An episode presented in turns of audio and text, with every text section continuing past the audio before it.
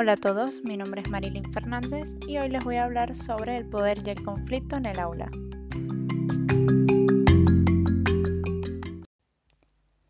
En mis clases intento ceder poder a los estudiantes, poder que tradicionalmente eh, deberían de tener los profesores. Sin embargo, mi intención es que ellos sean partícipes de su propio aprendizaje y que además no, no encuentro ninguna razón negativa por la cual ellos no pudieran tener gran poder en todo esto. Lo que me he encontrado es que al preguntarles, porque desde la primera clase intento compartir este poder, les pregunto qué es lo que quieren aprender, cómo les gustaría aprenderlo. Y en este momento es cuando comienza el conflicto.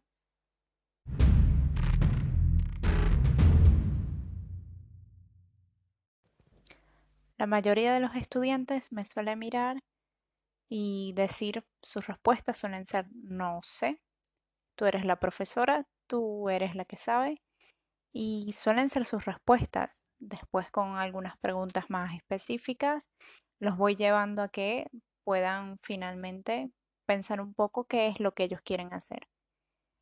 Asimismo, durante todo el año académico eh, sigo haciendo los partícipes, intento que, que se comuniquen, que, que, digan lo que piensan, este, si quieren mejorar algo, si quieren modificar algo. De hecho, la semana pasada, recuerdo, le pregunté a una niña, ¿y para la próxima clase tienes alguna petición?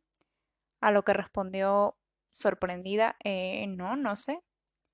Y al final esa es la respuesta de ellos, no saben porque generalmente no se les pregunta, no se les cede este poder.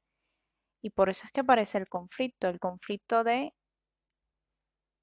no saber qué hacer con este poder que se les está cediendo, cuando debería de ser algo, a mi parecer, muy natural.